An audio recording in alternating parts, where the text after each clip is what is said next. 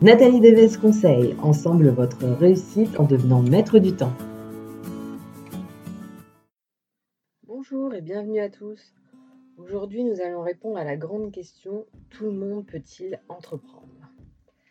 Alors, ça va être simple, je vais vous répondre juste non. Alors, soyons clairs, ce n'est pas une question d'études, d'âge, d'expérience ou même de moyens financiers, mais c'est une question d'envie. L'envie de se lancer, l'envie de réussir est une condition sine qua non. Et cette envie d'entreprendre ne concerne pas tout le monde. Par contre, pour ceux qui ont cette envie et la motivation qui va avec, alors oui, tout est possible, dès lors que l'on croit en soi. Le plus gros ennemi de l'entrepreneur est souvent lui-même.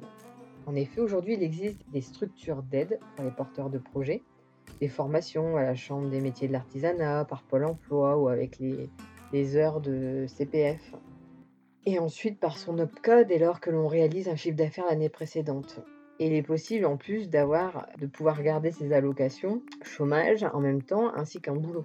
Donc par contre, il est vrai qu'à un moment, il faut investir. Des matières premières, des outils spécifiques, des formations, des ateliers relatifs à nos besoins, etc. Tout ça, c'est un budget, j'en conviens.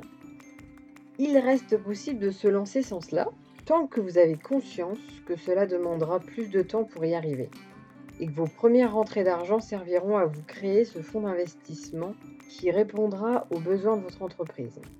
Bref donc, tout ça pour vous dire que certaines conditions peuvent rendre le lancement et le développement de son projet plus long, plus fastidieux aussi.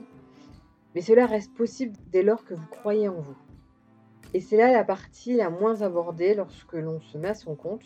Mais pour réussir, il faut sortir de sa zone de confort, dépasser ses peurs, ses doutes, prendre et ou garder confiance en soi, c'est cela qui vous fera aller de l'avant, qui vous permettra de vous dépasser et de faire face aux difficultés que vous allez forcément rencontrer. Si aujourd'hui ce n'est pas encore votre état d'esprit, gardez en tête que c'est en forgeant que l'on devient forgeron. En créant votre activité, vous allez apprendre beaucoup sur vous-même et naturellement dépasser vos limites, dès lors que votre projet est en adéquation avec vous-même. Il est normal de regarder ce que les autres font pour réussir, mais ne faites pas un copier-coller. Adoptez la méthode ou l'outil à votre activité, à vos objectifs et à votre personnalité.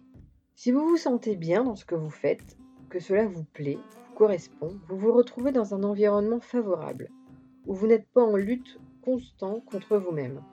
Et cela vous aidera à franchir les barrières que vous avez bâties. Vous pourrez ainsi faire face à ce qui ne manquera pas de vous tomber dessus, et cela vous mènera sur le long terme à atteindre vos objectifs dans le but de vivre de votre activité et de pérenniser votre projet. Vous êtes la première base pour réussir, et cela peu importe le domaine d'ailleurs. Alors n'hésitez pas à commencer vos journées par un face-à-face avec vous-même dans le miroir.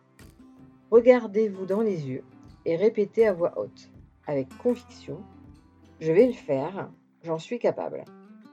Et le soir, avant de vous coucher, prenez un carnet et notez vos réussites de la journée, petites ou grandes, pro ou perso bien sûr. Rien n'est anodin. Cela peut sembler simpliste comme exercice, mais faites-le et dans un mois, après avoir relu votre carnet, venez me dire où vous en êtes et vous pourrez être surpris. Vous verrez que quelques secondes par jour, parce que ça ne demande pas plus, peuvent améliorer votre état d'esprit et moins de doutes, c'est plus de temps pour l'essentiel. Voilà, je vous souhaite une bonne journée et la semaine prochaine, pourrez recevoir un mail de ma part avec NDC Info. En attendant, on se retrouve dans 15 jours pour parler perfectionnisme.